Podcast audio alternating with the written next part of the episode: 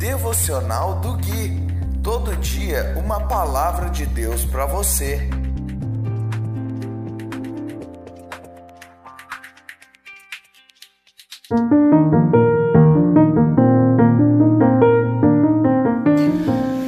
Dia 3 de outubro de 2020, devocional de número 80.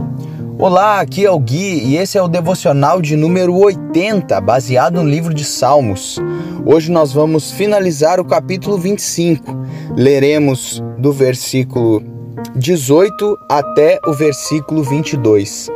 E diz assim a santa e infalível palavra do Deus Altíssimo: Atenta para minha dor e para meu sofrimento. Perdoa todos os meus pecados Vê quantos inimigos tenho e a crueldade com que me odeiam. Protege minha vida e livra-me. Não permitas que eu seja envergonhado, pois em ti me refugio. Que a integridade e a retidão me guardem, pois em ti ponho minha esperança. Ó Deus, resgata Israel de todas as suas angústias.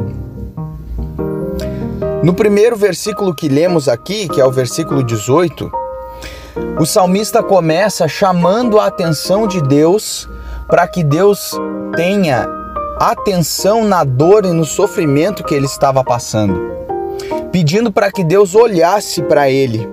Senhor, atenta para a minha dor e para meu sofrimento.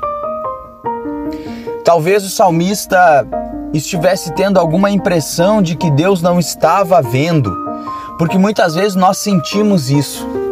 Quando nós estamos passando por momentos difíceis e quando nós estamos sentindo na pele, como a gente fala, alguma dor, nós achamos que Deus não está vendo, porque na nossa mentalidade nós imaginamos que se Deus está vendo, ele não deixaria eu passar por isso, e muitas vezes não é isso que acontece. Deus ele não deixa de ver nada. Deus ele está sempre olhando para nós. Muitas vezes algumas coisas nós precisamos passar e algumas coisas são consequências de coisas que nós fizemos e outras coisas ruins que acontecem conosco são simplesmente fatos que aconteceram aleatoriamente. Deus ele não é responsável por todas as dores que você viveu, nem que eu vivi. Deus não é responsável é, por tudo de ruim que acontece no mundo, porque Deus ele não é um.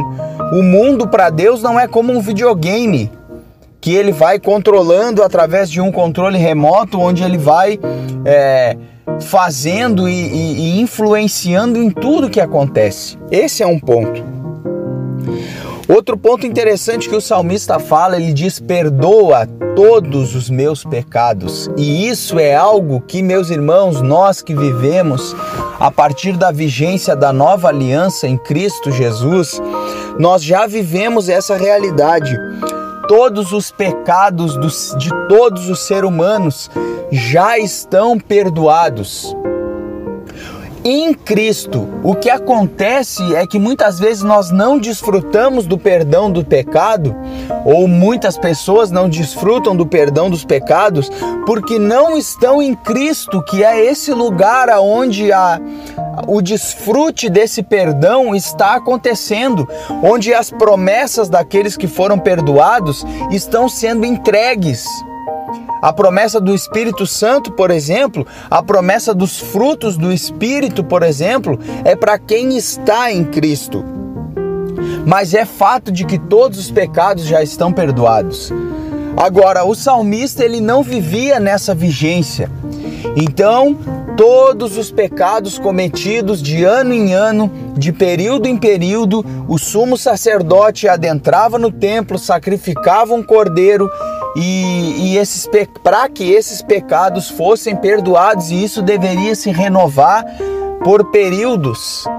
Mas hoje não. Hoje nós temos um sacrifício que é cabalístico, ou seja, ele é cabal, ele terminou, ele consumou. Não é necessário mais nenhum sacrifício, porque Deus já perdoou os pecados. Ali no versículo 20, ele diz algo interessante: Protege minha alma e livra-me. E aí então ele fala: Não permitas que eu seja envergonhado, pois em ti me refugio. Meus irmãos, essa palavra pois, ela é uma chave nesse versículo. Porque o salmista está dizendo: já que o meu refúgio é o Senhor, não permitas que eu seja envergonhado. Ou seja, ele está querendo dizer que todos que se refugiam em Deus não serão envergonhados. E isso é maravilhoso. E ele está apenas aqui, é, como se podemos dizer, lembrando a Deus, Senhor, preste atenção, eu me refugio em Ti. Como eu me refugio em Ti, não permitas que eu seja envergonhado. Esse, pois, é uma chave. No versículo 21, para encerrar, ele vai dizendo: Que a integridade e a retidão me guardem. Olha só, irmãos, é necessário ser reto e íntegro para ser guardado pela retidão e pela integridade. Porque se eu não sou reto, se eu não sou íntegro, eu não estou guardado.